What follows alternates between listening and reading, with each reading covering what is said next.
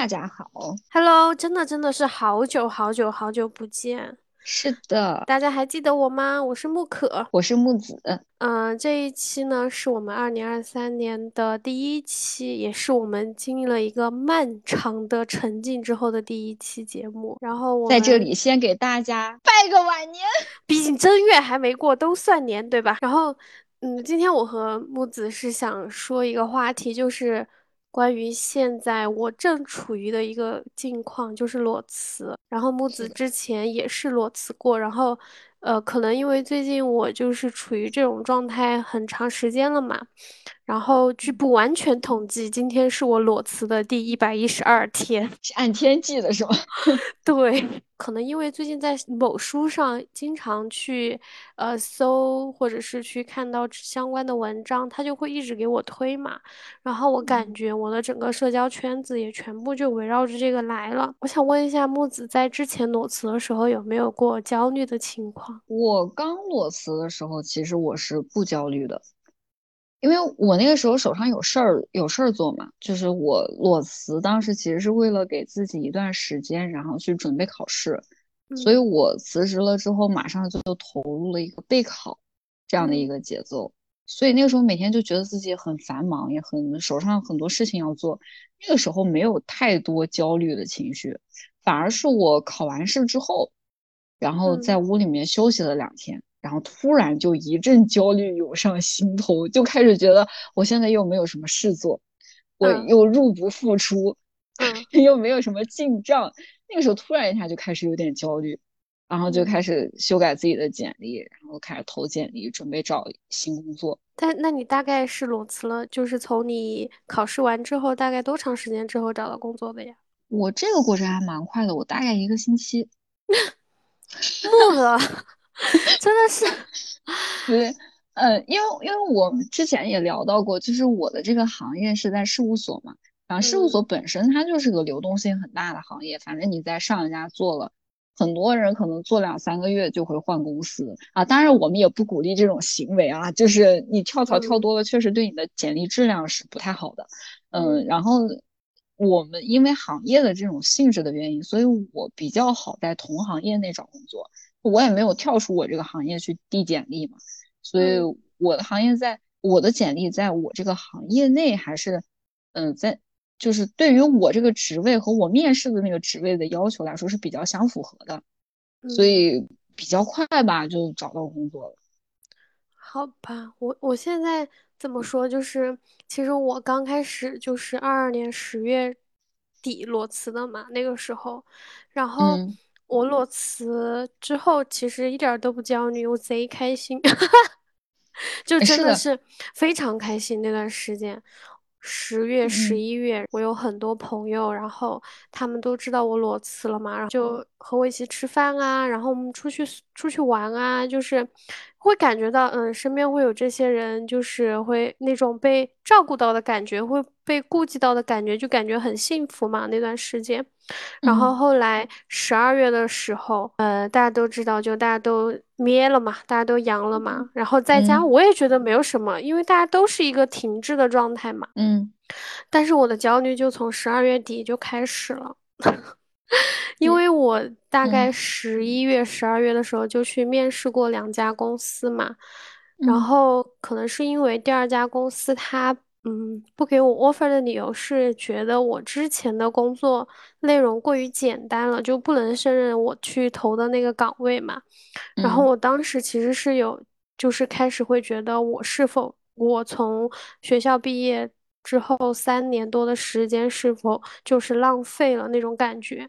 然后我十二月嗯底的时候，基本上每天晚上都睡不着觉，就是啊，这么严重吗？对，特别焦虑那那段时间，就是呃晚上的时候就会起床，就是写手账，然后练字，然后特别是练字之疯狂，都练到早上五六点钟，然后就看着眼看着窗户越来越亮的那种，那段时间真的很难熬。就是你白天白天睡吗？就白天也睡，睡不好。也不睡，白天也很焦虑，白天就狂刷简历。我跟你讲，我基本上就是，其实我知道，我当我觉得我当时就很很轴，其实你知道年底的时候是没有多少公司会去招人的，但是我还是要去刷简历，就是我就很轴，我不知道为什么哈，就可能当时进入了一个怪圈，就是我会觉得我自己是不是真的不行，或者说我之前的行业呃就会限制我之后的发展，就会陷入这种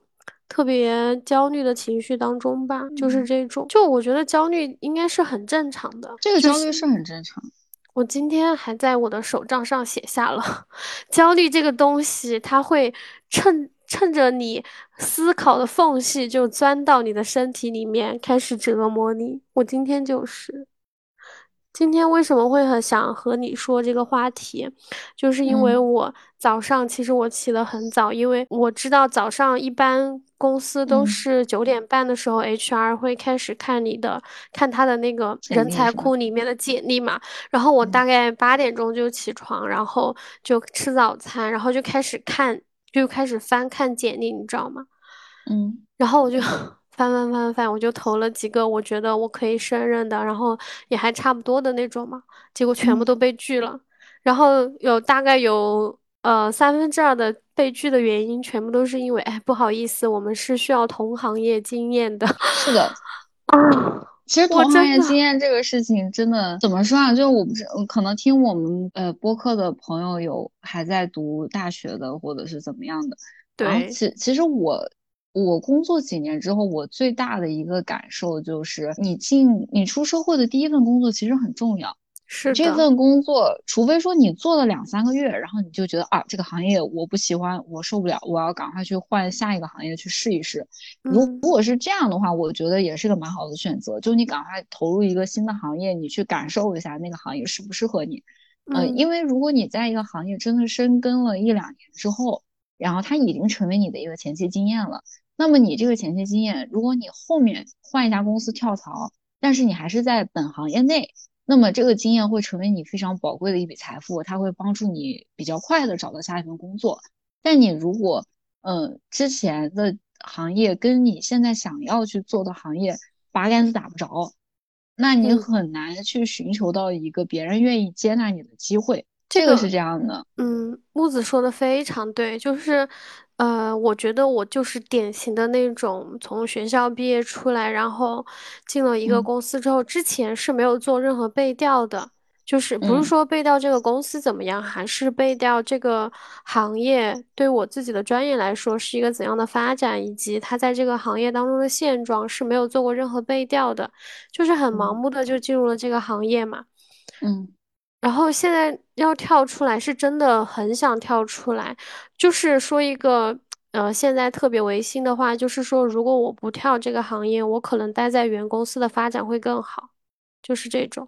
嗯，对。所以这也是为什么很多人，尤其是进了大企业的，就可能他在这个岗位上一干就是干很多年。但其实我不是很喜欢这种形式，或者说是把自己局限于这个岗位啊，就是。很明确的一点就是在我们的小时候，父母是经历过下岗潮的嘛，就是他们那个时候有一批下岗潮。然后像我们现在到二三十岁，然后呢，前去年互联网又大裁员，嗯，就是而且各个行业其实都在收缩，因为这几年经济形势不好嘛。那经济形势它就是一个波动的。那么在这种情况下，你哪怕在国企央企，它依然存在着被优化的可能。然后原来几十年，可能互联网行业它创造了非常多的高薪的职位，但那些职位可能也在一夜之间灰飞烟灭。你但是你身上背的那些房贷、车贷，它是不会 随着这个事情消失而消失的。是的，对，所以我我还是就是比较鼓励大家，就是哪怕你现在再累再辛苦，但是你一定要找到一个工作，它是。能够稳定的给你提供呃经济来源的，就是这也是为什么这么些年很多人愿意去考公考编，然后谋一个出路的一个原因啊，因为确定性在现在来说是一个很稀缺的资源嘛，就是现在考编考考公这么热的一个原因。但是如果你，但是考公考编毕竟很难嘛，那么多人都去竞争那一个岗位，嗯，那除此以外，如果你还是选择去企业或者是什么工作的话，我是觉得你要真的就是趁年轻拼一把，你总总得让自己有点资本。就是呃，木子说的这个，就是我之前所在的企业也算是一个央企吧。然后就是我记得我去面试的时候哈，我就是我二月份来已经面试了几个嘛，然后有其中有一个面试官他就问了我，他说你为什么会从一个央企主动离职？嗯。然后这个问题把我问懵了，就是可能我觉得那个面试官可能就和你的想法是一样的，就是在现在这个不确定性因素这么大的情况下，我为什么会从相对一个比较稳定的呃公司里面离开嘛？然后我当时我记得我是这样回答的，我说其实现在的央企、国企已经不是之前的央企和国企了。据我知道的，就是我有很多认识的人，前四的人嘛，他们在二零二二年底的时候，就是在过年呃农历新年之前都被裁掉了，就是哦是被裁员的，被裁员就是被裁员的那种，都不是主动离职，然后他们就是那种就可能过年的前一天，当天上午 HR 找你谈，然后你的直接上司找你谈，下午你就要走人的那种。是的，是这样的，就是。央企和国企可能已经不像我们父母那个年代，就是说它一定会特别特别稳定，它也会就是在市场经济的情况下，还是为公司发展考虑吧。对，说的最多的就是降本增效，这个降本就是从人工成本开始降。是的，是的，因为这是一个很现实的问题。我因为我做这个行业嘛，我会见到各种各样的企业，所以就经常是我们能看到整个经济形势。哪些企业，比如说原来是房地产嘛，房地产最热的那几年，我们所有的客户百分之七十都是房地产的公司，大客户全是这样的。然后这几年房地产的客户就少了，因为它的业务不行了，然后它的整体的经济体量也在缩减。那么，嗯，我们现在反而是什么样的客户会比较多？做芯片半导体的客户会比较多。而且这一批客户是比较新发，就是新增长出来的。好，好，明天我就去投这些公司。然后，然后，然后我还要说啊，就是，呃，我可能就是听播客的朋友们，就是各行各业或者学各个专业的也都有嘛。我是觉得，呃，或者说在目前我们所看到、了解到的一些信息，嗯，你如果做后台，就比如说像财务、人事，然后行政。这些岗位，它其实放之四海皆准，就是大家都可以做。这这些岗位真的是，只要你肯学个一两年，绝对是能做的。你做个一两年，你已经算是其中行家了，是个老手了，是这种的。所以这些岗位，尤其是这几年随着嗯一些办公软件的开发呀，然后一些系统的演对人工 AI 啊这些东西，它在工作上面的一个运用，其实确实。就是这种后台职能部门，它虽然是公司很重要的一部分，但它的岗位会逐渐偏少。现在反而是那些销售的、采购的、做技术的，对，就是业务岗嘛，就是在前端能够为公司创造直接价值的人是可以的。哎呀，你这个问题，我昨天早上面试的时候也和那个面试官谈到了这个问题嘛，就是。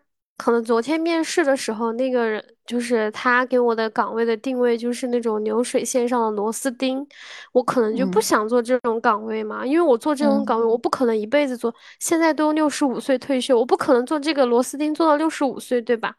我肯定还是想往上发展的。然后他就说了，他说我们这个专业哈，就是我们这种后台，可能以后的发展就是会没有。业务前端的哈，我说这个我是了解到的，就是的确，因为后台全部都是成本中心，它没有为这个公司创造直接的经济价值，它创造的价值全部都是隐性的，不被人发现的，不不被人理解的这种。嗯，做后台就是这个样子。而且就像我经手的，就原来啊，原来我记得我审过一家集团，呃，几年前的事情了。然后那个时候他们的财务部还是。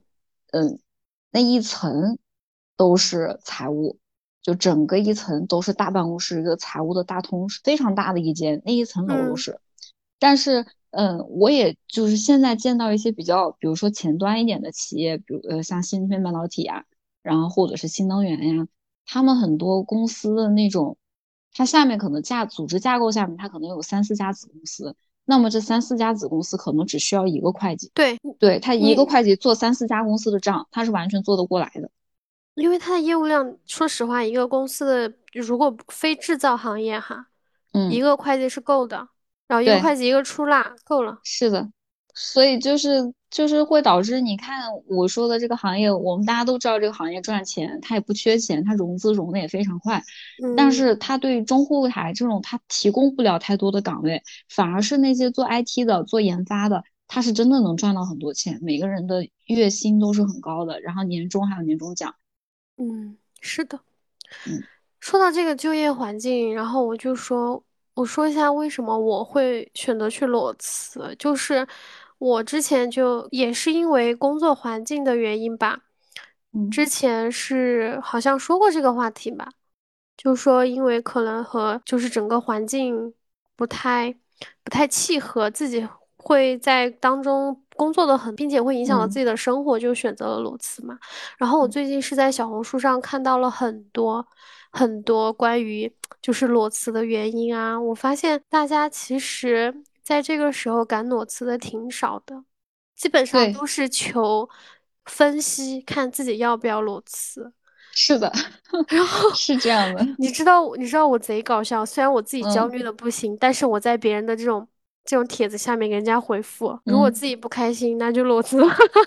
哎，我也是，我我我经常就是，这怎么说呢？我觉得我其实可能算理智又不算理智。我经常嗯能看到我有一些朋友吐跟我吐槽，就说：“哎，我工作过得特别不开心，我领导那个人怎么怎么怎么样，怎么怎么嗯，样。”就就是在在他们的描述中，他们的领导已经十恶不赦，就是让我觉得跟这样的人多说一句话都是浪费时对间。对对，对，就是就是我会这样，然后我就会说：“我说那你就辞职呗。”我说，我说你都已经干的这么不开心了，你为什么要跟这样的人浪费时间？我说时间是很宝贵的，钱没这没了，咱可以再赚。你在这个岗位上多蹉跎一天，都是对自己的不负责任。对对对，我和你想法是一样的。对，然后我这样提了之后，对面立马就冷静了，他就说，嗯，那目前至少还是没有什么太大的资本去跳槽，或者是怎么样。我就说，你都干的不开心了，你就走啊。我就属于这种，就我觉得大家可能有一点，我是这样想的哈，我和你的想法基本上是一致的，就是我觉得找工作，当时我们找工作的时候，就像和找对象一样，对吧？嗯，就是如果你和你对象处的不好，你可能会说，哎，我要及时止损了，是吧？对。然后，但是你为什么对待工作的时候就是不行不行，我还可以再苟一会儿，我还可以再试试，我对，我可以再努力。结果只会受到更重的伤害。你可能之前也经常和你们就说我之前工作上的事情嘛，我嗯，后来裸辞之后，我会思考，我觉得其实我不应该去，就是我可以给你们分享，但是不应该每天都给你们讲这些负面的东西，因为它的确是会影响到倾听者的，其就是实还好，就就是是我我只嗯。说我的观点啊，就是嗯。我其实接受你这个以后，我是没有觉得它影响到我的我的感觉，我只嗯，是觉得，就因为你的朋友他一定是在某一个时刻，他需要说出一些话让别人听，他再憋他就要憋死了，对，就这么简单。就是但他说了以后，我当然我们作为旁听者，就是大多数时候我们可以不插话，就是你想说就说。嗯但是你如果没有明确要求，就是我们提出我们的意见的时候，那我们可能就是作为一个倾听者，听听你吐槽就行。但是如嗯果你已经很明确的，就是希望听到周边人的声音的时候，我们肯定会说出我们的看法。但是嗯，每个人的看法其实都很片面。有一个，说法是，你跟人在聊天的时候，永远聊的都是你自己嘛。就是是的。我其实说出的永远是我自己的看法，至于你采不采纳，那只能是你自己听了之后，对对你听了之后你自己去衡量，只能这样。对。然后我觉得，其实我每次在别人帖子下面就说什么裸辞并不可怕，嗯，可能裸辞就是为了让你休息一下，就是是，就是嗯我觉得大家我看了，而且就是同行业的裸辞嘛，然嗯。后他们就会说。啊，什么太累了呀？嗯，要走的流程很复杂呀，然后领导自己对自己很刻薄，我靠！我当时一整个就是一一个感同身受。我跟你讲，我就会在下面说：“我说姐妹，我说我太能理解你这种感受了。咱就裸辞，因为他已经他肯他在帖子上面会说他已经提了离职报告这种嘛。我说咱就裸辞，裸辞之后就好好休息。我们都是普通人，普通人是需要休息的。我会这样给他说。然后我自己啊，晚上躺在床上睡觉，可能会自己在 emo 吧。”就是 我有时候会给我别的朋友说，我说我 emo 了，怎么怎么样？他们说你是后悔离职了吗？我说 no，我是没有后悔离职这个事情，就是我没有后后悔从之前的公司离开，但是我有有的时候会有一点点后悔，我裸辞，就是没有找到下一家再去辞职，会有一点点这种感觉。但是我有有时候又会想，如果我。还是在之前的公司，然后嗯，又边投简历边找工作的话，我觉得我不会下定决心离开，因为总会觉得我还在这个公司，它就是我的退路。我对我自己是认知非常了解的哈，如果我有退路的话，我可能就不会全力以赴的去就会做眼前的那个事情。嗯，我就会觉得没事，我在这儿还可以苟着，就这种。是的，其实怎么说呢？我觉得，因为有一个说法就是说，大脑它是有一个惯性思维的。嗯，就是我们所谓的，就是很多人不愿意走呃舒适圈嘛。所谓的这个舒适区区，就是你习惯的一种生活方式，或者说你不见得这种习惯是好的，但是你就是习惯了。那么在原来的按照你既定的路线走，你知道你今天会遇到什么，明天会遇到什么，你的生活不会发生意外。嗯，那不会发生意外的时候，你就会觉得你自己是安全的，是舒适的。对。但是我真的很认同一个观点，就是这个生活中唯一确定的就是不确定性。是的，你你唯一确定的就是不确定性，而且可能是因为我做这个行业的原因啊，就是我们从一开始真的是手忙脚乱。嗯，你自己去做一些事情的时候，一上来那真的手手忙脚乱，两眼一摸黑，然后大家又都很忙，没有人管你。然后慢慢的就今天就觉得完蛋了，我这个东西我真的做不出来了，我教不了。然后那天也是会很焦虑，就因为工作非常焦虑。然后一晚上之后，第二天早上起来做，哎，就突然就通了，就能做出来。然后我也是这么几年的工作经验，就我自己内心就会有一种想法，就是反正什么事情总有个解决办法，总能做出来。我做不出来，也有别的人能做出来，总会解决。但是这种方法就会。这种心态吧，就这种心态的转变之后，变得让我不抗拒那些也许会突突然发生在生活中的意外事情。嗯，所以我现在其实，在努力做的一件事情就是扩大自己的舒适区。我不，我不需要走出去，我扩大我的舒适区就好。我让我自己在任何地方我都是舒适的就可以了。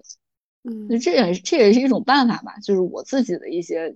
人生建议，就我觉得你这个说的是正确的。就是我当时为什么会选择，就是那个时候离职，也是因为其实我在从二零年开始我就立志于要跳槽，你知道吗？嗯嗯，但一直没有跳。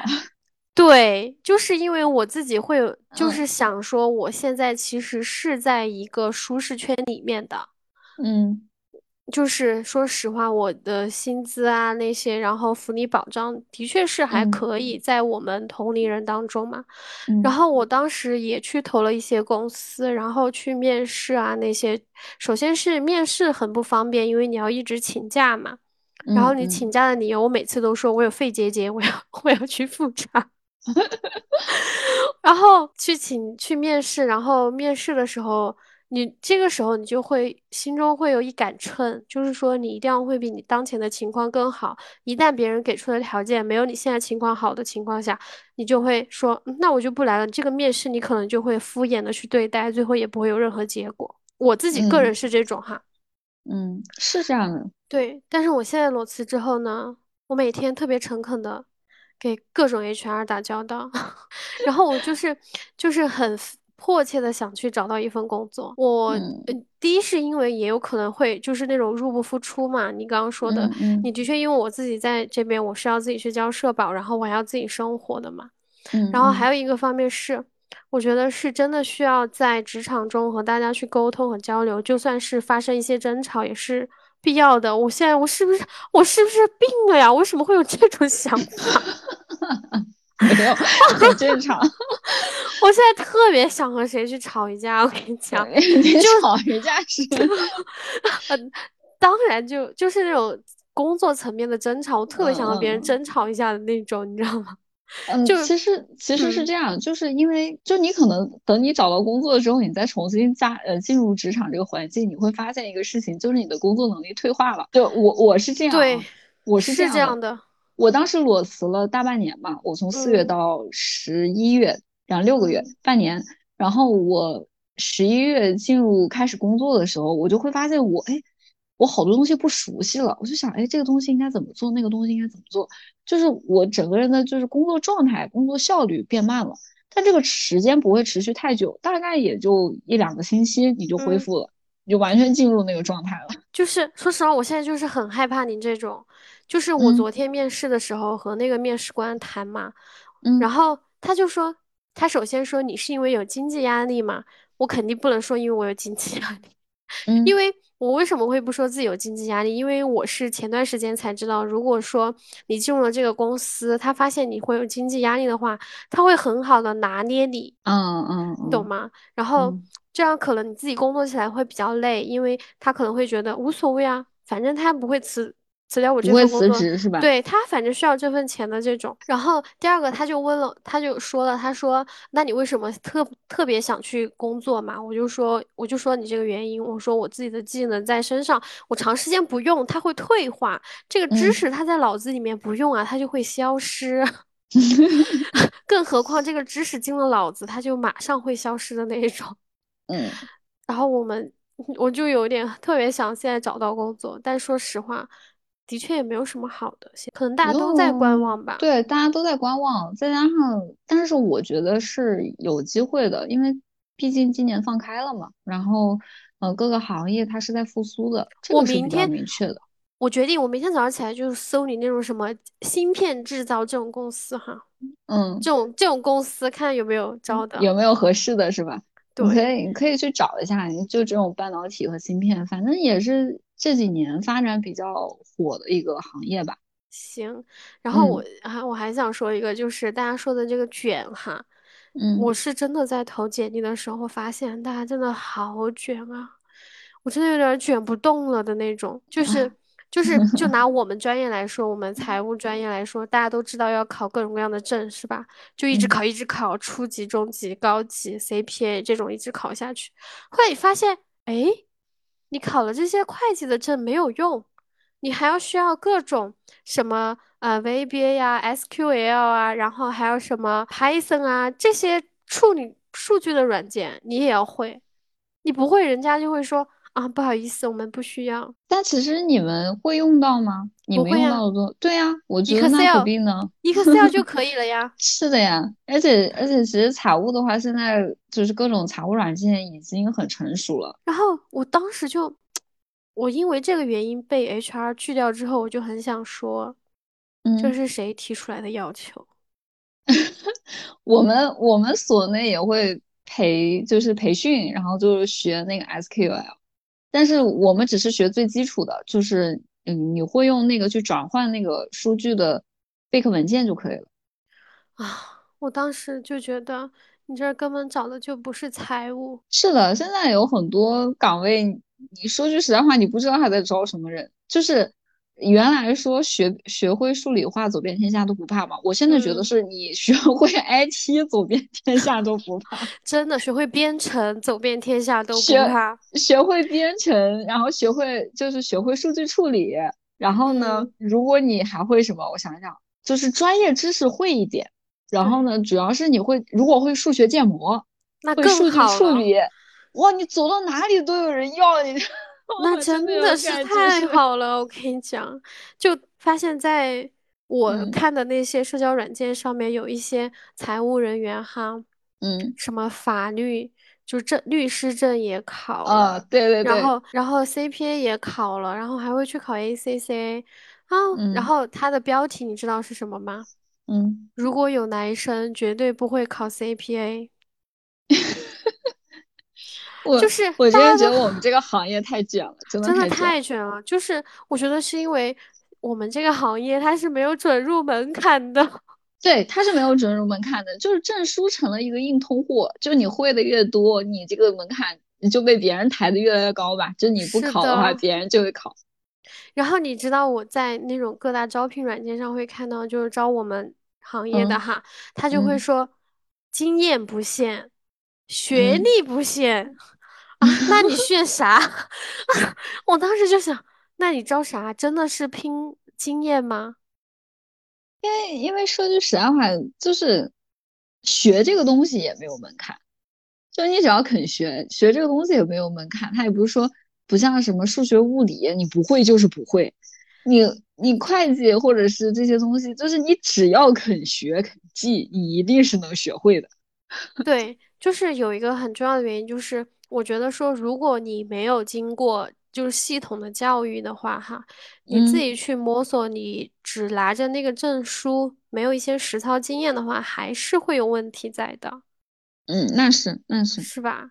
就那些招聘上面写的什么不限经验、不限学历，什么意思啊？我这真搞不懂，这些我投都不敢投，说实话。就，但是其实现在这种情况也造成了一批就是。有些人他考试很厉害，他考证就是厉害，考啥过啥。但是你给他一个真实的一个实物的题，他不见得做得好。就说实话哈，我们我们这个专业，你就是真的在实物上的操作和书上的操作，它虽然大纲是一致的，都是按照会计准则来的嘛，但实际上还是有一定的差异的，你还是要上手去做才行。这不光是上手，它就是有一些东西，因为书上教的那一套是最标准的，但是你实际中工作的时候，它经常是需要你直接判断的。嘿，你说到这个，我就突然想到了，我在我前司第一次做核算的时候要调账，你知道吗？嗯，我不会。然后我我当时记得，我那记得那次我就去翻别人之前是怎么做的，然后我就在那想了半天，我要怎么去调。对啊。就刚开始都是这样的，我们刚开始还不是看到那不会的东西，先先去看书上是怎么讲，然后再拿着书上的东西跟着它实物的那个东西一条一条的去套，嗯，然后套不上的再想该怎么办。那有时候，而且我们这个行业说白了就是政策变了，然后我们的做账就变了，是，然后你永远得进步，你永远得学最新的东西，而且它每年都变，就永 远在路上，就是，对你不可能说你。进你进了这个行当，然后你一天不学习不可能的。你一天不学习，你这个报告怎么写你都不会了。是的。然后我为什么会说到卷这个事情，就是我发现我们这个，我是自己是这样觉得，我们这个专业是越来越不值钱，并没有散播一些消极思想，只是我个人认为，只代表我个人观点哈。就是你知道成都有一个公司发布了一个。招聘会计的那个招聘简介，你知道上面写了什么吗？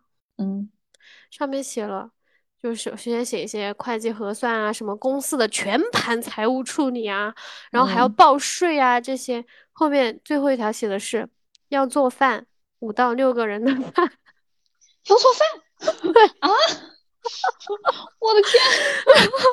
我就和我的小伙伴们展开了就一一轮嘲笑。妈，以后以后学会计的人还得去进修一下厨师资格证。然后我们当时就觉得说，什么意思嘛？是觉得厨房阿姨太贵了，找一个四千块钱的会计就可以了吗？他不仅可以帮你做饭，他还帮你做账，就就很离谱。我觉得就是因为这个行业的准入门槛很低，导致了一些公司的管理者他们会觉得随随便便一个人就可以去做他这个事情。就会导致这个行业乱象，然后现在还有很多，我差一点就会差一点就陷入那个骗局，就是他的公司的后缀都是什么企业咨询管理，你知道吗？嗯嗯。然后这种都是代账公司。哦，嗯嗯。我觉得这种可能要小心谨慎一下吧。嗯，是这样的，就是我跟我跟木可，我们俩是大学同学嘛。所以就是我们俩是学着同一个专业出来的，然后出来之后呢，他是做了那个财务，然后企业财务对企业财务，然后我是进了事务所，然后我们俩的工作其实性质差不多，但是我呢相对于来说可能算是个业务口，因为我我们是事务所嘛，就相当于审审别人的东西，对我们来说是个业务。嗯，他们就是完全是偏中后台，但是呢，我们的处境其实差不多，就是工资啊各个方面都比较都相差不差吧。是的，而且这几年就是，呃，我在工作中我也遇到了一些律师，然后呢，律 师我们认为律师工资高，律师认为我们工资高，大家一摊牌发现都不高。哎，我跟你讲，我就是说到工资这个事情嘛，我今年二月份回成都之后，第一个工作就是第一个面试嘛，就是别人给我内推的嘛，然后当时。呃，别人给我的工资是七点五 K，嗯，然后我当时就觉得嗯有点低，因为比我之前要低一些嘛。然后我就去问了我做那个人力的同朋友嘛，我就说，呃，感觉有点少。他说那你就争取五百块钱嘛，反正就这五百块钱，他给就给，不给就算了。嗯嗯。然后我的那个 HR 朋友告诉我，他说其实七点五可以了。是的。然后我整个都沉默了。他说沉默了是吧？然后他说，他说，因为他自己是做人力嘛，他说在成都这个市场，就是后台能到八 K 就已经很不错了。嗯，好绝望啊！当时真的好绝望啊。嗯，然后就就是说到这个行业的问题啊，就是说，因为我知道其实现在还是蛮多学生还是会学经济或者学财管这条路。然后我做我们俩呢，作为对吧这个行业出这个专业出来的学生，然后呢也从事了相关的工作，嗯，其实我们的工资水平也不能算太低吧？就根据前段时间统计的那个，嗯，全国平均的那个人资薪酬，我们的工资水平其实也不算低，但是呢，就是跟大家可能想象中的那种高薪行业还是差的蛮远，这是一个客观现客观事实。那么，在这个客观事实下，其实也不是鼓吹什么消极思想。我现在工作的话，辛苦是辛苦，但是我还是干的蛮开心的。这个这个确实也是我的真心话。嗯，那么如果说作为过来人，有一些嗯小的建议给现在还在读书的朋友，就是说，如果你确定你对这个行业还是有一些兴趣的，那我觉得你可以就是继续学，然后再加上利用你们。寒暑假的时间多去找找实习，就去企业实习也好，去事务所实习也好，你去真实的体验一下这个工作氛围和工作内容，你喜不喜欢？这是这是非常重要的一件事情。如果你觉得这个工作内容你真的不喜欢，你本身对数字就不感兴趣，对数学不敏感，我觉得就没有必要做了。就是你你甚至你在这个时间点，哪怕你已经是读大一大二大三。你也可以选择，就是换个方向学点东别的东西，对，就像我们说的，比如说，你真的去到校外去找一个学 IT 编程的，你去学学 IT，我觉得也可以。然后你如果对那种呃艺术类比较感兴趣的，那你去北上广这种大城市，它可能艺术类工作会多一点的，你去那边找找机会，然后学学班，然后去真的找到你自己感兴趣的内容。我觉得是很重要的，比你浑浑噩噩出了学校，找了一份工作，干了几年，发现不喜欢，那个时候你又不好跳槽，又不好跨专业去另一个行业，让你那个时候从头再学一门东西，你又没有那个勇气。就像我现在这种情况一样。对，我觉得，我觉得那个时候就非常痛苦了。就是你如果现在多去找点实习做一做，先搞清楚自己不适合什么嘛。搞不清楚自己喜欢什么，先搞清楚自己不要什么。就是一句老话，兴趣才是最好的老师。就是你对这个事情感兴趣，你才可以做下去。是的，因为，呃，我我知道，就是大家很多人有时候会说啊，你兴趣是兴趣，工作是工作，你把兴趣变成工作，你也会干得很无聊，或者是怎么样。我不否认这一点，就是我觉得确实有很多，当一个你本来就是兴趣就好的事情，你没有外在压力嘛。突然一下，你把它当成一个谋生的手段了，那你突然压力会很大，然后别人的评价对你也很重要。那这种时候，你确实会觉得这个兴趣它带给你的趣味就降低了。但是，首先从本心来说，你如果对这个东西你还是喜欢，你发自内心你就是喜欢这件事情，哪怕它现在让你感受不那么好，你还是愿意继续去做，那也比你做一份你完全讨厌的工作要来的好。这个的确是，就是反正我现在在这个阶段，因为这段嗯时间我给我自己安排了很多需要学的东西，但是嗯还是会很焦虑，就是会觉得时间好像不太够。然后你如果真的去嗯做的话，你又会觉得好像就会自己给心理预设嘛，就好像自己做不好。就比如说我刚刚说了那么多辅助的工具嘛，我就会想着说我自己先学一下嘛，就因为现在都可以在网上学习嘛。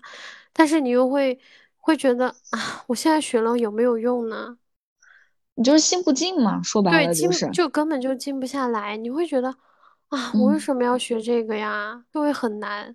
其实我真嗯。的很建议各大高校都开一门，就是一门正儿八经的那个职业规划课。这个聊多了就要聊到教育改革了，因为说句实在话，你现在学校里面学的东西跟职场上教的东西完全是两个概念，它中间没有衔接的。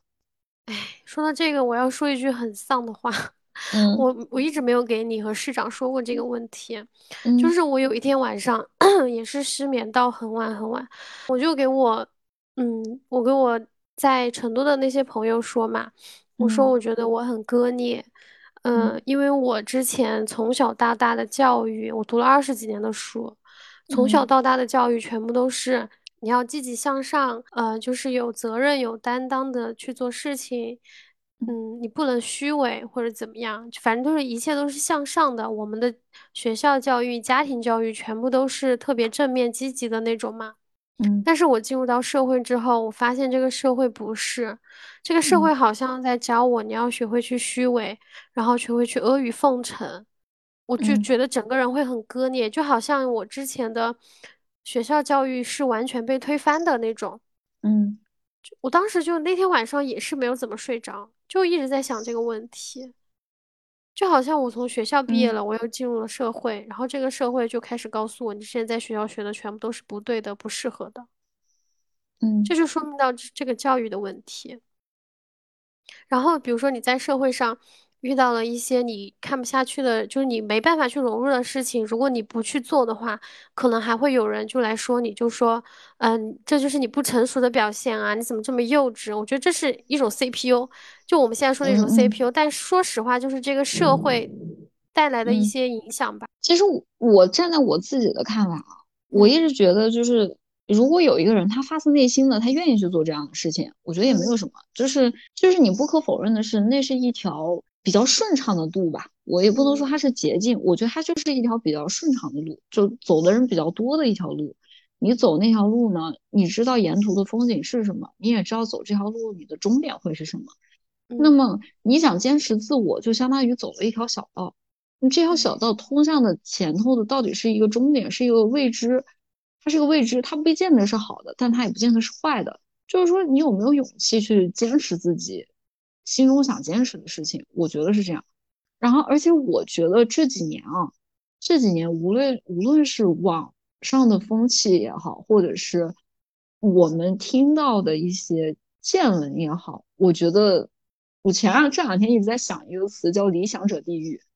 嗯，我觉得，我觉得真的是这样的。我觉得这个是这个时代好像不给理想者活路了，就好像是是的，的确是，对不对？就是你跟人家谈信念，人家笑你不成熟，人家笑，你，人家笑你你，人家笑你这么这么大把年纪了啊，还在想这么幼稚的事情。但是你觉得，你说你作为一个理想主义者，你相信的那些东西难道是错的吗？我觉得也不见得吧。我觉得那也。是一些人生真善美的事情，无非就是很多人，大多数人在现在的这个社会舆论下面，或者是这种社会风气下面，他认为这些东西是没有益处的、没有用的，对他的生活起不到什么帮助的，无非就是这样。然后我们继续说回裸辞这个事情，就是嗯我会想到说，因为在空窗期的时候，你比如说我在我已经面试过几次，大家都会问一个 HR 都会问我的事情，就是说，嗯，嗯你 gap 这段时间你在做些什么事情嘛？嗯嗯然后我这段时间就主要是在读书、念嗯字、看一些自己之前没有看的一些影视作品嘛。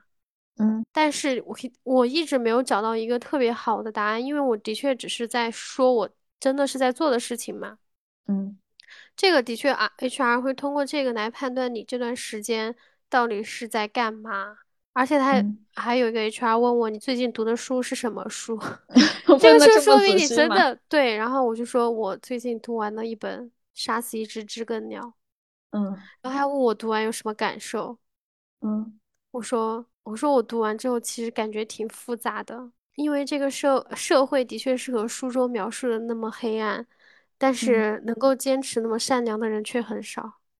对，然后说完整个气氛，你知道那个小就房间里瞬间就尴尬了，是吗？就对就尴尬了。我就是我当时可能也有点上头，我就说了自己真实的想法嘛。然嗯，后他当时也不知道接什么，我心里就想，谁叫你问我这个问题的？对，我也觉得他没事问这个问题干什么呢？就是满足一下自己的好奇心嘛。对，满足自己的好奇心的这种。就大家如果真的裸辞了的话，就一定要这段时间是真的不能被浪费的。其实就我说句实话，嗯我觉得就是尤其作为中日韩啊，就东亚地嗯区的人，就是你有一个 gap 的机会是很难得的。我一直觉得有一段这样的时间，不见得是个坏事啊，这是从我的角度，因为很嗯，多好像就是我们的生活一直都是赶着赶着往前走，到了什么样的，年纪，你要做什么样的事情啊，你一定要。呃，毕了业赶快找到一份工作，然后几年你就要完成一个职位上的升级、薪资的跨越，然后要什么嗯，时候你就该差不多要成家了，什么时候你差不多要开始结婚生子了，就是就是涉及到这样的一些问题，就好像我们的时间一直在被拼命的往前赶。对，我前几年我就突然想，我就想，我就算休半年，又能怎么样呢？又影响什么事呢？答得出来的结果，我觉得并不影响任何事情。就是就是这是我的想法，就是嗯，就是你你对你的人生就只急这一年半载吗？我跟你讲，我在没有裸辞之前，我就是嗯你口中的那种被嗯，不停 push 的东亚人的典型代表。对，就是就是是这样的。我前几天和我朋友去去朋友家玩的时候，我还在说这嗯个事情嘛。然后我说我在裸辞之前，我觉得我肯定三年要怎么样，五年要怎么样。我现在我说我现在只想做最基本的表姐就可以了。真的，我真的是这样说的。我说我嗯就就会觉得可能 gap 这一段时间，它会让我更近的去思考我自己到底想要的是什么吧。嗯，但是你有没有发现，其实在，至少在我们国内的一些公司，它是不能够接受你有 gap 的，就是你，的你的工作历程必须是毫无间断的，就是大学，然后毕业之后去工作，然后嗯，在这个公司里面几年到哪里，哪里到哪里，从什么岗位升到什么岗位，必须是连续的，不能有间断。就是现在很嗯明显，就是我的那个简历不是挂在了某网站上面吗？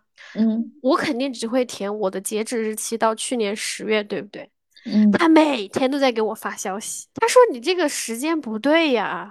我想说哪里不对了？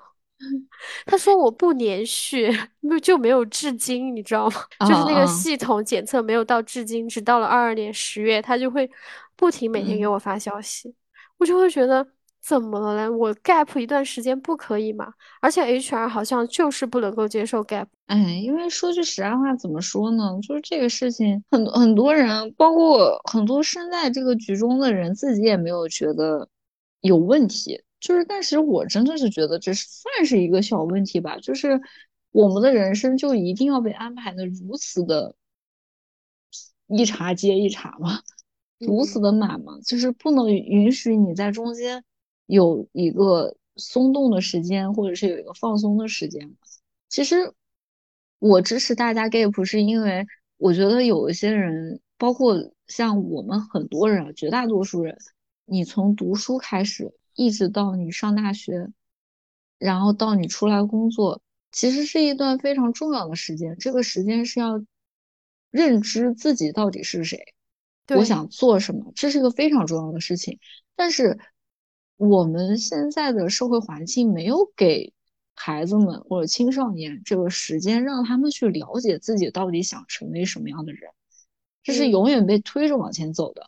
那么被推着往前走的，第一是这样的孩子有一部分他会比较，嗯，希望别人来替他安排生活。嗯，但是，是事，但是事实上是当没有人可你安排，没有人会给你，安排的。没有人会安排你生活，安排一辈子的，就是你不能习惯于这件事情。你的很小的时候，你的父母可以去替你安排今天要上什么课，明天要上什么课，你的未来要上什么样的大学。但是你总有一个阶段开始，你要成为你自己。那么成为你自己这件事情，首先是你要能开始独立思考，你为什么来到这个世上，你为什么变成了现在这个样子，你希望你未来是个什么样的日子？就你要先有一个想象中的自己，你才能不断的往前走，慢慢去丰富那些细节，去往那个目标前进嘛。那么 gap 就是一个很好的机会，它能让你好好的去想一下，我自己到底想做什么事情。gap 不是说我现在就什么都不干了，我从今天开始就在屋里玩儿，不是这样的，就是这个时间，这个时间非常宝贵，在于你要去搞清楚你到底未来想干什么。对，因为真的，说实话，这就是你 gap 的，就算是半年也好，一年也好，他嗯，说长不长，他说短也不短，你可以其实可以做很多事情，就，就刚刚说的，就是关于要找到自己的人生方向，因为可能在我们的人生历程当中，更多的部分是被我们的家长啊，或者是整个社会掌控嘛。我有嗯。一个很好的例子，就是我最大的堂哥，他今年已经四十几岁了吧？嗯哎，嗯好像是。对，反正他好像是八零后，他就嗯是你说的那种，从小的时候，所有的一切都是我姑姑帮他安排好。嗯。他就是他自己这次回去过年的时候，我们晚上一起走在雪地里面，他给我说的，就是他嗯。很，我的哥哥他们很少和我聊天谈心这种，他可能嗯。也是察觉到我回家之后情绪有点不对吧，他就给我说的，他说他从小的时候都不知道自己要干嘛，因为他觉得，嗯，他所有的事情我姑姑都会给他安排好，就是包括他读书，他学习成绩很差，然后他当时其实。特别想去学厨师，但是我姑姑觉得不行，太远了，不让他去，他就没有去，然后导致后来就一直啃老，然后只有到大概到他后来孩子从小学小学毕业之后吧，他才嗯。意识到自己想出去做一些事情，然后那个时候才会去重庆学习怎么做小面啊，然后怎么去，然后自己开了一个饭店的这种，就是嗯，你刚刚说的那种，他之前是完全不知道自己要干嘛的。啊，不是知道自己要干嘛，但是他又知道别人会给他安排好。在他的这影响下，我也思考了这个问题。我从小也是那种，就是家里面人会安排好。我记得之嗯前的节目当中我就说过，就是我觉得你，我们就是我们寝室里面嗯那种，你和市长啊，还有其他的小伙伴，他们本科一毕业就去参加工作，我是一件很钦佩的事情。因为我当时为什么没有直接去参加工作，而选择去考研，有一个很大的原因是，我觉得我自己是不够成熟去面对整个社会去工作的。然后但是我觉得，成熟这个事情，一定是你遇到事了之后才会成熟。嗯对，所以我觉得其实我在读，我记得我翻看我之前的手账嘛，一九年我研究生毕业嘛，然后嗯我在我的手账上面写了，其实我读研究生的两年是我成长比较多的两年吧，因为嗯我觉得我们读研究生的时候和我们本科还是有很大的不一样的，我的确是成长了很多。嗯嗯对，然后那个时候出来工作的话，也觉得还好，而且第一份工作只在当下的情况下，觉得自己选择的还不错，就这嗯，种。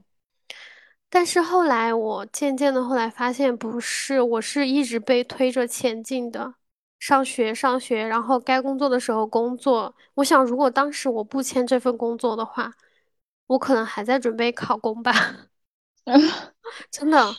嗯嗯就嗯。是这种，就是我不不知道自己到底要该干嘛，只是跟着这个屎，跟着滚滚的洪流，不停的向前走去，就是被拖着往前走的那种。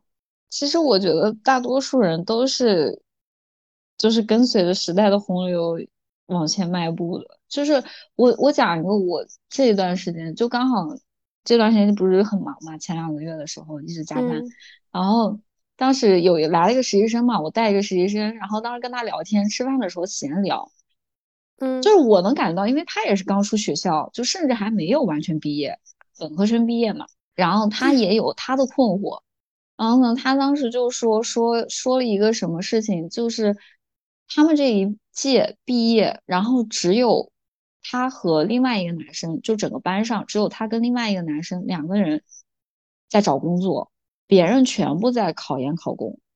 然后他的室友吧，然后看到他在网上投简历，然后找工作，就是看他不爽，就是说就对他说说说你你现在这个文凭去找工作，哪有公司会要你呢？然后说，然后然后就自己说，他说我未来可是非国企央企不进的人，就是我们作为已经工作了几年啊，我工作也有五六年了。我作为一个工作了几年的人，我听到这个话，其实我觉得挺好玩的，就就是确实都是一群就很天真烂漫的小朋友吧。对，这个他他这种想法就和我当时研究生毕业，觉得我可以一定可以月入过万那种 想法一样。对，就是会有这种感觉，就是因为这个实习生他他会跟我们说这种话，他首先第一是对方这个话确实是伤到了他。但是呢，他没有办法，确实挺伤人的。他很伤人，但是他又不知道该怎么反对，因为他从内心他也认为对方说的是对的，你知道吧？我觉得，我觉得为什么现在的学生都有这种想法哈，真的是，嗯，市场导向，是因为没有办法，真的是真的是没有办法的办法，你只能去往上走。我记得我们之前还讨论过一个扩招的事情，你还记不记得？嗯，我记得。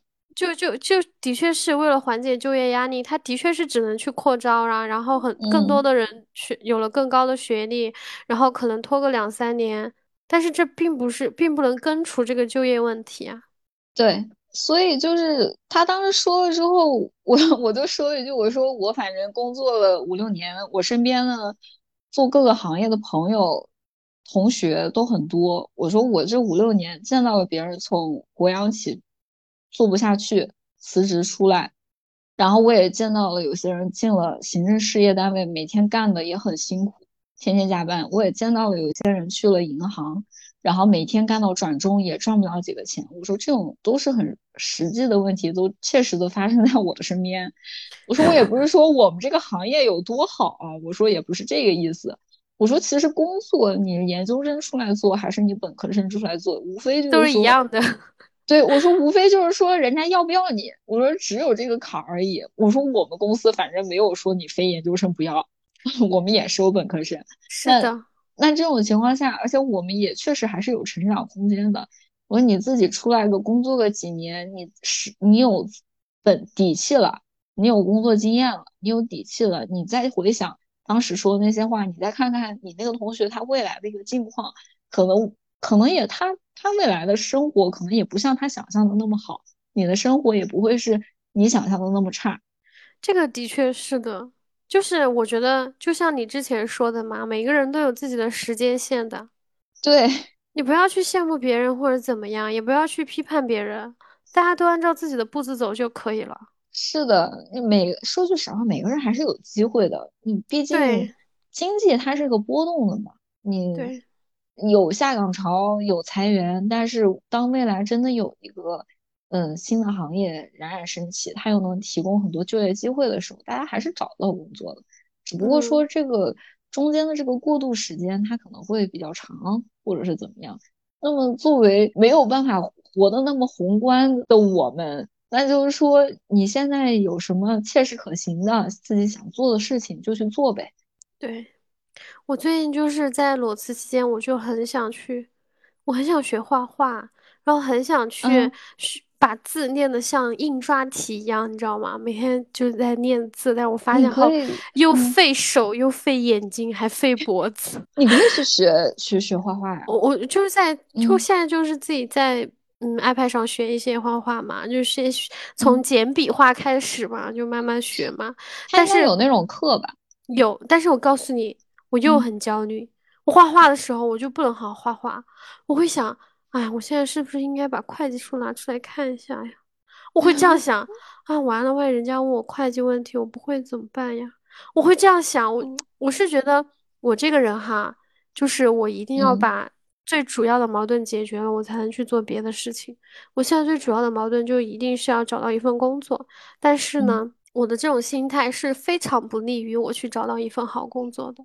我可能会又和我二零一九年刚毕业的时候一样，就是别人给了给我一个 offer 我就去，然后就会导致我病急乱投医的那种，嗯，可能最后还是会后悔。所以说，哎，人真的好复杂呀。我是真的觉得人任何一个时间点啊，你什么时候开始想去做一个你真正感兴趣的事都不晚。对，什么时候去做一件事，什么时候去学一个东西，它都是不晚的。就是，但是首先的一点是你搞清楚你到底想要什么。就你到底想做什么？我觉得这个比较重要。就是我其实很支持朋友们，或者说是同事、同学、同事也好，他如果对现在的工作不满意，他就去多尝试一下嘛，多去，嗯，就像你说的，去画画、去写字，多去了解一些别的事情，或者说你去学学做那个，嗯，IT 啊，或者什么，你想去做产品设计。或者怎么样去学一下，我觉得都是可以的。就没准你在别的地方，哎，你发现这一行我做的还不错，然后呢，我也有兴趣接着往下做，这个东西都是有可能的。这种事情都说不好。就是你要，我觉得大家如果说是裸辞之后的话，就还是给自己一个。就是把触角伸到别的地方去的机会吧，不要一直就是一直想着我之前是干嘛干嘛，我一定要干嘛干嘛。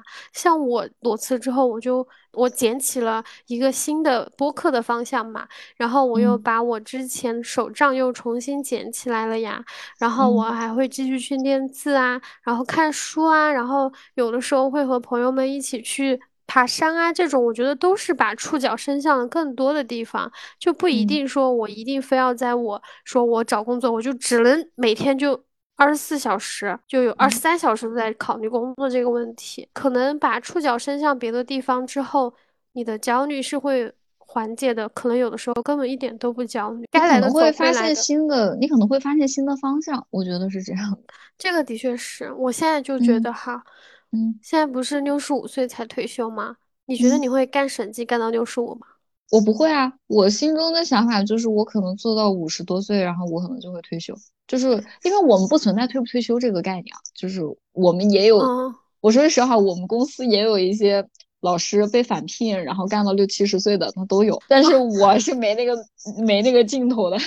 我觉得我肯定是不会干到六十五岁的，太难了。我是不会干到六十五岁的。突然想到了，小红书上有人就是在听说了六十五岁退休这个消息之后，他就辞职了。嗯，因为他觉得自己打工的时间还长，不在这一年两年。对啊，然后我就会想说，我 gap 这一下又怎么了嘞？我可能这一下休息之后，可能会以后会更好的去工作。对啊，就。就大家不要去惧怕裸辞这个事情，也不要因为裸辞之后而后悔。我是觉得是这样，就是我我一直有一个观点，就是我觉得每一个人的能能量和能力都是有限的。对我，我今天一天我撑破天二十四小时，我算了我睡觉，我哪怕我睡八个小时吧，好，我剩下也就十六个小时，我要决定我这一天的时间怎么花，就是。我首先，如果我能投入一份我还比较认可、我有成就感的工作，我会觉得我工作的这几个小时是值得的。那么我在工作这几个小时里面，我跟我的同事，如果说我在一个我比较舒适的同事氛围、企业文化都比较舒适的地方，我去工作的话，我的心情是愉快的。那么我觉得我今天这二十四小时，我至少过得不糟心。嗯。那么换一个言，换言之，哪怕我今天。我两份工作，假设啊，假设两份工作我赚的钱都差不多，或者说我这份工作我赚的钱甚至更多一点，但是我这这一份工作，我跟我同事或者跟领导我之间的关系处得非常不愉快。嗯，我首先我付出了很多额外的情绪价值和情绪劳动，然后我的工作内容又会让我觉得枯燥无聊，没有任何成就感。或者说这个工作内容是甚至和我自己内心的一些道德上面的坚持是相违背的，那我过得很痛苦，哪怕这一份工资会更高，我都依然不会选择去做这样的一份工作。这当然是我自己的一个认知，我是觉得工资当然重要，但是钱这个东西，首先就是它只要能满足你的日常生活，甚至能满足你日常生活往上再走一一小步，那么再往上的话，它就是一个边际效益递减。这个的确是 当你工作的不开心，就是边际递减效应开始了。对呀，但我你说我工开始工作的又不开心了，我多挣这五千块钱，我觉得我遭了老大的罪。那我宁愿不要这五多挣的五千块钱，我就我就做一份工资少一点，但是我从我从内而外，我是一个非常知行合一的，我做的工作我认可，我有成就感，然后我的可能同事之间的氛围和办公室氛围又很好，我在我的经济压力、我的生存问题已经被解决的情况下，我选择这样一份工作，我可能会过得更开心。因为人就是你每天。你都过得很不快乐。你首先你不会拥有一个健康的身体，这是一定的。确是你不会拥有一个健康的身体，然后你也不会有别的就是快乐的事情。你会觉得我今天的工作又遇到哪些烦人的事，遇到哪些烦人的人，那么这些人又带给了我多么多么大的一些情绪上的痛苦，我甚至要带着这些痛苦入睡。你就我觉得这个东西是没有办法去比较的，我哪怕多赚这五千块钱，我也不会快乐的。我跟你讲，你说的这个问题，我真的遇到过。我前司的同事过来问我，他说：“他说你这几个月都没有收入，你有没有后悔？”我当时就很想骂人。我跟你讲，我想说关你屁事啊！我说我为了这那几万块钱，就就让我自己每天身在那种环境当中，然后一直就生气生气，然后自己内耗嘛。然后我说。然后我跟他说了一个理论，我觉得一个人一生赚的钱是恒定的。对，真的是这样，我也真的是。就虽然说，呃，当然有很多人肯定不是这样认为的哈。我是觉得一个人一生赚的钱是恒定的，就算 gap 这段时间没有赚到，我后面肯定会把它赚回来的。嗯，让我也是因为 gap 的这段时间认识到了一些很不必要的关系吧，就清理了一下自己的 交友圈，因为。因为我原来我我说句实在话，因为我是从上一家就是虽然都是事务所啊，我是从上一家事务所跳到我现在的这个事务所嘛。那然后我如果在我的前司，就是我的前司，他其实对我们持不持证书这件事情，他是没有那么看重的，就是他是按年限给我们升职升职。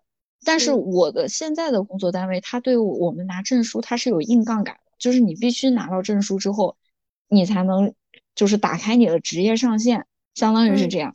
那么我如果在我的前司，首先第一点，我不会有那么大的压力，说逼着我自己一定要去考试。对，这这这是这是就是我可能从这个方面上来讲，我会轻松一些，而且我的晋晋升会轻松一些。反正我按年升嘛，你到点了，你领导该升必须给我升。我们现在其实还是更看能力，就是你能力到了，领导就会给你升级。那你如果能力不高不到。领导觉得你做不了那么多事情，他就其实可能你连续几年不给你升职都是有可能的。那么在这样的环境下，从我这样的一个表述来说，就能明显的感觉到我的前司没有我现在这么卷，就是没有我现在这个工作环境这么卷嘛，就是就是能感觉出来是大概是这个样子。但是我在我前司就是做的很不开心，就是我每天觉得我在我领导身上，因为我前司的领导是一个非常。怎么说呢？斤斤计较的人，然后呢又很喜欢画大饼。他经常跟我们说的一件事情就是：你们这些年轻人干活不要老盯着钱。我就想，我不盯着钱，我盯什么呢？我不盯着钱，我是来做慈善的吗？对，我想我我不盯着钱，我是来跟你干什么的呢？你身上还有什么值得我图谋的东西吗？我当时就很奇怪，就是我我其实真的不是一个金钱欲望特别重的人，但是我觉得他作为一个领导这么跟我们聊天，就显得有点没皮没脸。然后，然后就当时每天就觉得我们领导是不是脑子有问题？然后他又经常喜欢在群里面说些有的没的，不知道在阴阳怪气谁的话，每天都很生气，每天真的是干活都干的已经很辛苦了，每天都在加班，然后他还让你生气，就就很痛苦。然后所以我就嗯毅然决然的当时从公司走了。而且我当时从前司裸辞的时候，我我有一个感觉就是。那个时候我已经在前司待了两年嘛，然后也有一些比较相熟的同事了，关系很好的同事，然后也有呃，就是除了我那个领导以外啊，就别的级别比我高的一些前辈就很看好我，然后他们可能在我的升职和晋升这条路上也能给我说话的那种，嗯，然后我当时就毅然决然从那儿走的时候，我自己内心突然就有一个声音，就是说。哎呀，其实还挺舍不得大家的，就是我好像留在这儿也挺好，但是我马上就是又有一个声音，就是说，如果是这样的想法的话，我可能在这里再做半年，我就真的不会走了。你和我的想法一模一样，对呀，就是我觉得那个时那个时间点真的是这样的。然后我当时走的时候，我内心也比较忐忑，就是毕竟你一出一出来，然后就在一个公司做嘛，做两年，你突然自己要裸辞一段时间，你也不知道未来遇到的那个领导会不会跟你现在的这个领导是一样的。这是我非常多现在在工作岗位上干的不开心，但是又不想离职的人的同样的一个想法。但但是我跟你讲，我当时，其实我当时裸辞的时候嘛，呃，也是可能和自己的领导有关，也我自己当时也是会考虑到说，自己的下一份工作可能也会遇到这种相同的领导，但是由于我前司领导的种种行为，我让我觉得他可能是整个领导界的下限吧。对。我当时也是这种感觉，我就会觉得我不会再遇到一个人比他更可怕了。对 对，我就这种感觉。我当时就想，想我再遇到一个很差劲的领导，大不了也就是跟他一样，对，还能怎么样？会比他。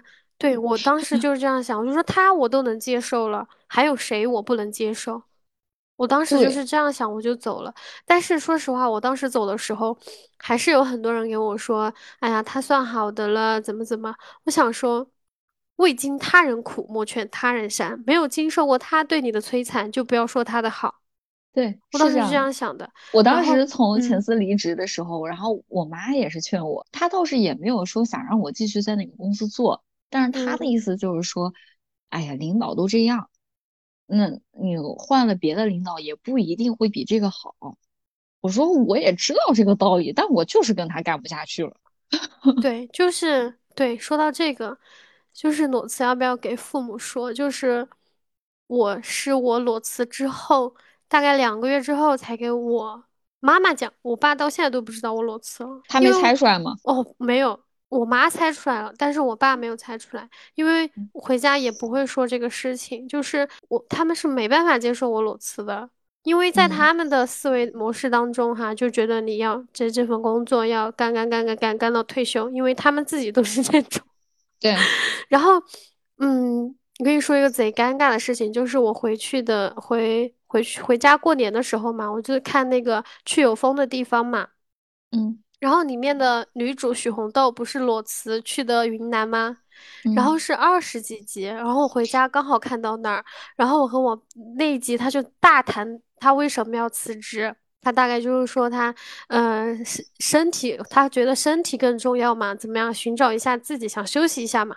嗯。然后你知道吗？我刚好和我爸在看这一集，我当时一整个好尴尬。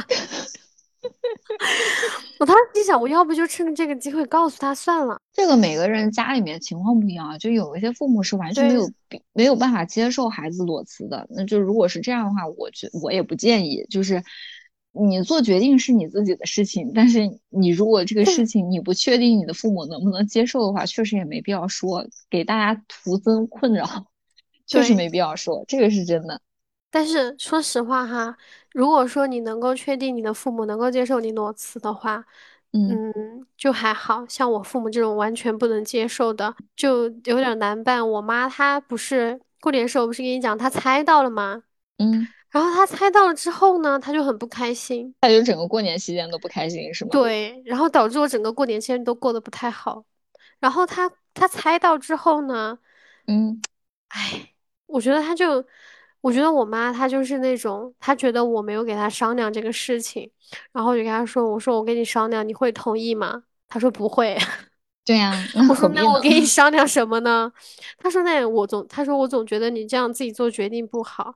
我说，因为我知道你不会同意，而且我知道我自己已经会对我自己做的决定负责，所以我没告诉你自己。我现在是觉得自己知道就好了。然后你可以有什么不开心的或者有焦虑的时候，可以给自己的朋友说一说，因为你的朋友和你处在是同一个相同的阶段嘛。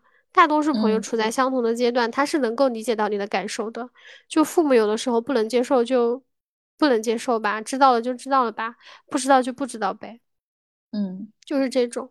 其实像我们现在这个阶段，其实是一个，就是在家里面，就是我不说和，嗯，配偶，就是不是说和男男男朋友女朋友之间，就是这种感情，就是说在和父母的这个原生家庭里面，其实是处于一个嗯家庭权力过渡的一个阶段，我是这么认为啊，就是对，就是其实在这个时候，你的父母已经年纪大了，然后嗯，他的社会关系在就是这个现在这个社会层面上，他能帮助你的也也少了。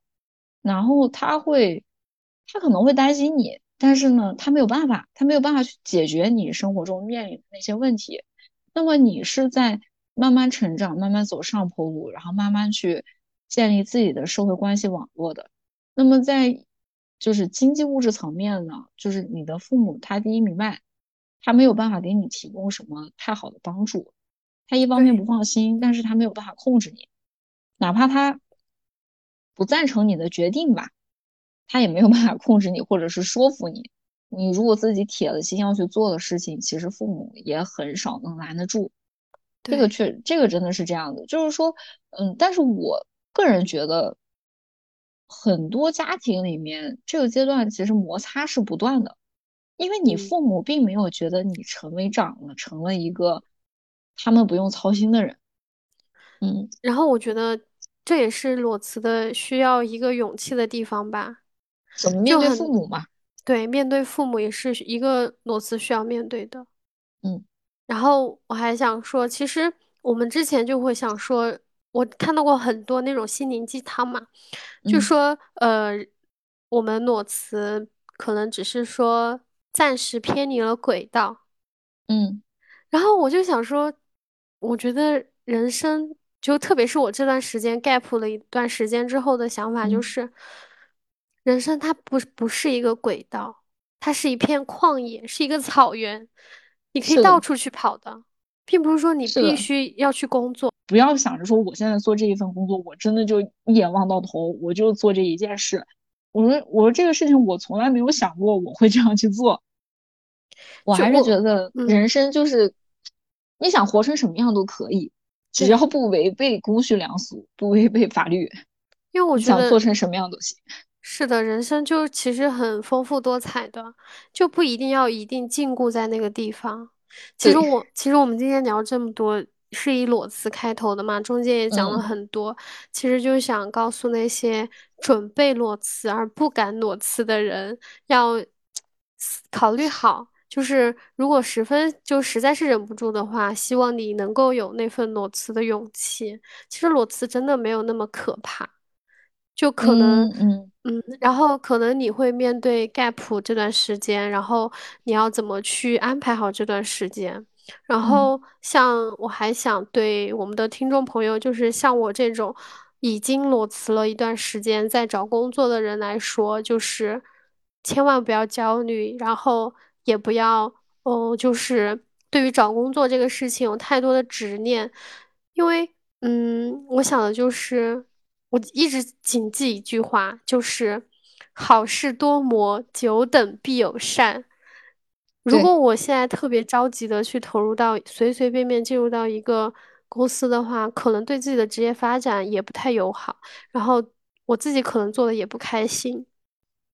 然后，还有就是那些要择业的同学们，我们也说了很多，就是说大家要尽量在自己的学生时期尽量去实习，找到自己真正想做的那个事情，对。这就可以了。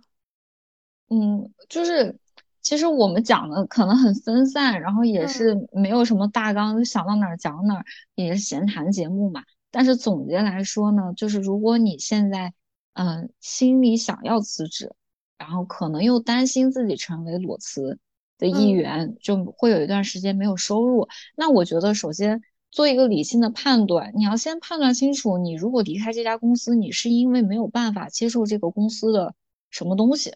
对就是因为人际关系吗？还是因为薪资水平达不到？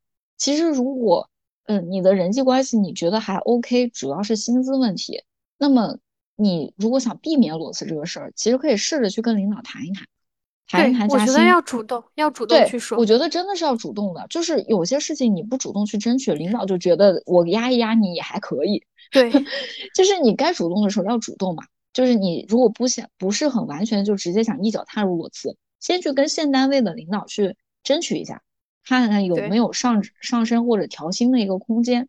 如果确定是没有，那么嗯，你可以去选择我这段时间要不要一边工作着一边去投简历，还是嗯说你觉得之前的工作带给你身体上的负担比较大，你就是想有一段时间好好休息一下？那么我我还是很推荐大家裸辞的，就是裸辞 第一。你你你身心真的会得到一个重新的重塑，就是你会离开工作那个环境之后，你的整个人人会慢下来。对对对，这个我，插一句，就是嗯，我裸辞之后，我从二零二二年十月二十六号拿到我的啊离职证明之后，我一颗痘痘都没有长过，对，真的，我裸辞的那个时候，真的。皮肤状态也老好了。对，老好了。对，哦，就是，你继续，打嗯，断了你。就是就是，首先你可以做一个身心灵的一个完全的重塑吧，就是你可以去做一些锻炼，先把身体调整调整，然后在这个时期间，你就可以去准备投一投简历。然后呢，如果你是已经对原来的行业完全的丧失了兴趣，那么不妨从这个时间点开始，就像我之前说的，你可以去考一，假设啊，考一个研究生。不见得说一定要去考那种排名特别靠前的学校，可以排名稍微靠后一点，但主要是你要去学那个专业相关的东西。说出来，你从那个专业毕业的，你还是有专业资格证书的，你是这个专业的人，你好去找后面的工作，也或者就是你去呃学一些到找一些机构去学习都是可以的。就就是安排好自己的生活吧，gap 的时间其实是非常宝贵的。那当你有一个新的目标，你又掌握了重新掌握了技能，然后对应的就去找一个新的工作机会，不要惧怕这个中间的时间会很长。就是嗯我说个特别不好听的话，这是我跟我很多朋友都这么说。我说我如果在这个岗位上我干的非常不开心，那我宁愿去做一个收银员，我都不会去做我现在这份。哎哎哎，你和我说的一模一样。我当时就说的是，我都想去做个出纳，天天在那点点点点付款就行了。对啊，就是我宁愿去，我我首先我觉得岗位这件事情，它就是工作，无论是出卖体力劳动还是脑力劳动，它并没有高贵高低贵贱之分。虽然现在大家真的是经常去把一些工作去分三六九等，但我真的想说的是，你看的那些卖力气的人，你瞧不上那些人，人家没准一个月赚的比你多多了。对，这个的确是，就是大家都是凭自己的本事赚钱。嗯，凭自己的劳动赚钱，没有什么好羞耻的。所以，如果这份工作真的让你做的非常不开心，你就抱着一个想法，我就算去洗盘子，我去端菜，我去做服务员，嗯我也我照样能养活活自己。嗯，但就你如果有这样的。心态，然后你卸下自己心里的包袱，好好的为自己的生未来的生活去重新做一个规划嘛。对，就是嗯，大家就是想去学一些新的东西，做一个新的规划。我我是非常非常支持大家并鼓励大家的，因为我自己现在就在着手做这个事情嘛。心灵鸡汤的话，种一棵树最好的时间是二十年前，其次就是现在。你现在去做真的是不晚的。对，而且我我我之前也是 前两天还劝一个朋跟朋友聊工作上的事情，然后他也是说，他当时说了一句话，我印象特别深。他说，嗯，我又不可能真的像写小说里面的一样，我现在就抛弃我之前所有的工作和我的所有的学习的东西，去做一个我自己真的感兴趣的行业。我说为什么不可以？为什么不可以呢？我觉得大家都是时的执念太深了，真的。对，然后他当时对我的回复说：“那不是显着我原来寒窗苦读十几年白活了？”我说：“你这个账要这么算，你原来读了十几年，你学了一个你不开心的工作，如果你现在不去做改变，你未来二三十年你会接着不开心。”对，我和你的想法一模一样，对，就是我我就是觉得大家不要把沉没成本这件事情看得特别大。我我们是学经济的，经济学里。面的所谓的沉没成本，就是做一个学经济学的学生，或者说了解过经济学概念的人，最不应该的就是在做决定的时候考虑前面的沉没成本。很多时候的焦虑啊，或者说是这种纠结，该不该裸辞，都是因为在瞻前顾后，就没有想到当下。你一直在想，我过去为了得到这份工作，为了达到这个地方，我学习了多久，然后我为了他考了多少证这种，然后我嗯，以后怎么样怎么样，就是没有想着我现在的情况是怎么。但是我们一直在说要活在当下，活在当下，但是就是没有，对，就是做不到。这个也是我经常说的一件事情，就是未来是不可知的，过。去是没有办法追回的。你能掌握的只有现在，就是你不要把现在的时间拿去忧虑未来，去后悔过去。你现在的时间就是踏踏实实做好你手上的每一件事情。你现在想去做一个新的行业，进入一个新的领域，那你就从现在这个时间点立马就去做。不要瞻前顾后，你只要确定我走这条路，我照样能走得通，有迹可循。你前面总不可能你真的踏上了一条前无古人后无来者的路吧？前面一定是有人的。那么你去看一些那些人，他们最终到达了什么样的地方，你就朝着那个方向去做是没有问题的。你只要确定你的大方向是对的，你踏踏实实做好每一天的工作，你一定会很快乐。我想给你的朋友说，就是你现在已经做这份工作已经非常非常不开心了，你还不如说我就换一个方向，有可能你会做得非常好，做得非常开心。对，真的是这样。是的，不要顾虑吧。我觉得大家就是不要把未来想得太可怕，其实未来没有什么可怕的。不要害怕，过好当下每一天就可以了。是的。好啦，那我们今天就到这里吧。今天就到这里啦，希望下。希望未来的每个周五我们都能够按时更新，这个我可不敢保证。我们呃，如果有想说的，肯定会在周五准时和大家见面的。我们嗯，成为一个佛系电台，好吧？好的，好的，好的。那我们今天就到这里啦，就到这里啦，拜拜，拜拜。